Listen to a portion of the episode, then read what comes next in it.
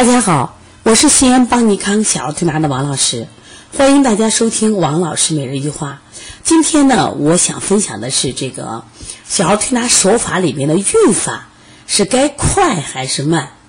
啊，前两天呢，我们搞了一场邦尼康特色辩证，那么来自这个全国各地的小儿推拿师们啊，啊，他们来学习完以后，有一部分留下来跟我们跟诊，跟诊过程中呢，刚好也逢我们开店班呃开课。我们讲到这个运法的时候，当时呢，这些学员呢有点这个争议。他说：“王老师，你讲的这个运法有点慢，其实运法我们做的时候可快了。”那我就让他示范呀，真的是好快。那么他们基本做下来速度呢，就是一分钟在二百到三百次，就这么快。那我在看的过程中，我说大家录个像，你看看。我说你运在八卦上了吗？我说你是走了一个圆圈吗？我说你明明走的是个椭圆，而且你一定是在内劳宫里边画圈圈的，一定做的不是运八卦，一定在做这个穴位的违背了原穴位的含含义了。后来我们就不断的做实验，做实验就发现啊，他们真的是做错了。为什么？你本身啊，切不说运法，古人是怎么制定的？就运法在手心儿。运八卦来，我们做实验，因为手心首先是什么呀？就是它不是它是它不是平面，它是高凸不平的。第二个，我们做圆圈的话是曲线，如果你特别快的话，你画的一定不是圆。有的人真的只能可能画的成直线了，他看他转圈了，就是要么就是那种长椭圆。实际上，小儿推拿手法啊，在古代呢有很多种。到了一八八八年，就是。清代的小儿推拿名家张振云，他把小儿推拿手法总结为八法，其中对运法他是怎么解释呢？其实后来的这种小儿推拿名家都是仿这个来做的。那么他说：“运则行之，为四面旋绕而运动之。”也就是说，他是用拇指或食指这个螺纹面在相应的穴位由几由此几笔做弧形和环形推动，成运法。其实我们开车，你知道，你开直线一定能开快，你要开曲线能开快吗？而且是那种转圈的，就是环绕着，你开不快，你就跑，你一快就跑离方向了，一定是这样的。第二个，我们还不是平面环形呀，而且是还就路还是高低高洼不停啊。你像我们的手指上那指肚上突出一块凹陷，突出凹陷，大家看小鱼际和大鱼际中间还有凹陷，是不是？所以本身你这个路不平的话，你走着就偏离方向了。你就越快偏离方向越远。那么它实际上对这个穴位、对这个运法有一个很明确的就是方向指示，说宜轻不宜重，宜缓不宜急，说的很清楚呀。手法要轻，手法什么呀要慢。只有这样的话，才能使血脉流动、经络宣通，则气机有充和之志，而病自告痊愈。也就是说，实际上运法它是一个什么呀？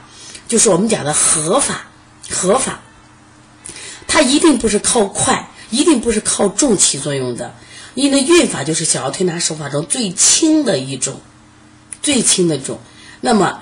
易轻不易重，而且力量呢仅仅打表皮，不带动皮下组织，频率易缓不易急。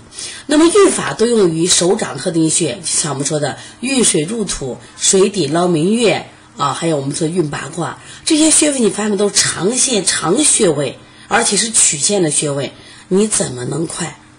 其实，当我们把这个手法做错的时候，效果一定出问题了。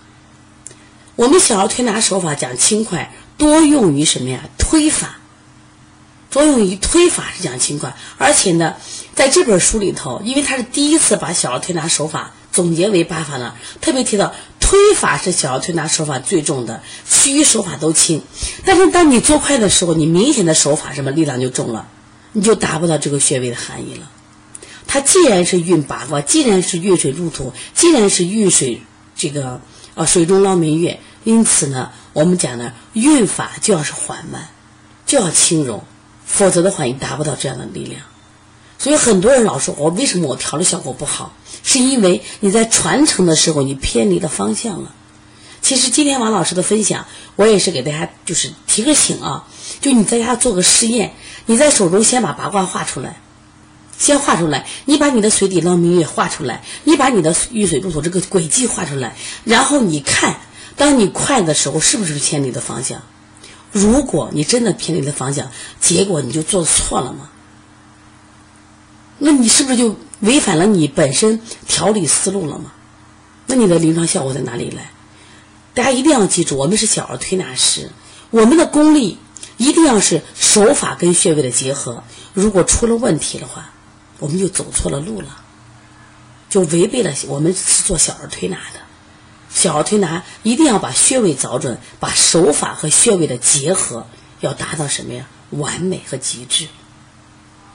希望大家呢回家看看你的手法对不对？那是这样子。大家有什么这样的问题的话啊，包括你也有一些比如说争议的话，也可以和我去打电话，咱们来共同来探讨，好不好？如果大家呢有什么想法呢，可以直接拨打我的电话幺三五七幺九幺六四八九。我们在六月底呢，呃，有这个鼻炎腺样体和视力的调理的啊疗法这样的课程。如果大家感兴趣的话，现在可以报名，因为现在鼻炎腺样体的孩子太多了啊，小学段近视的孩子也很多。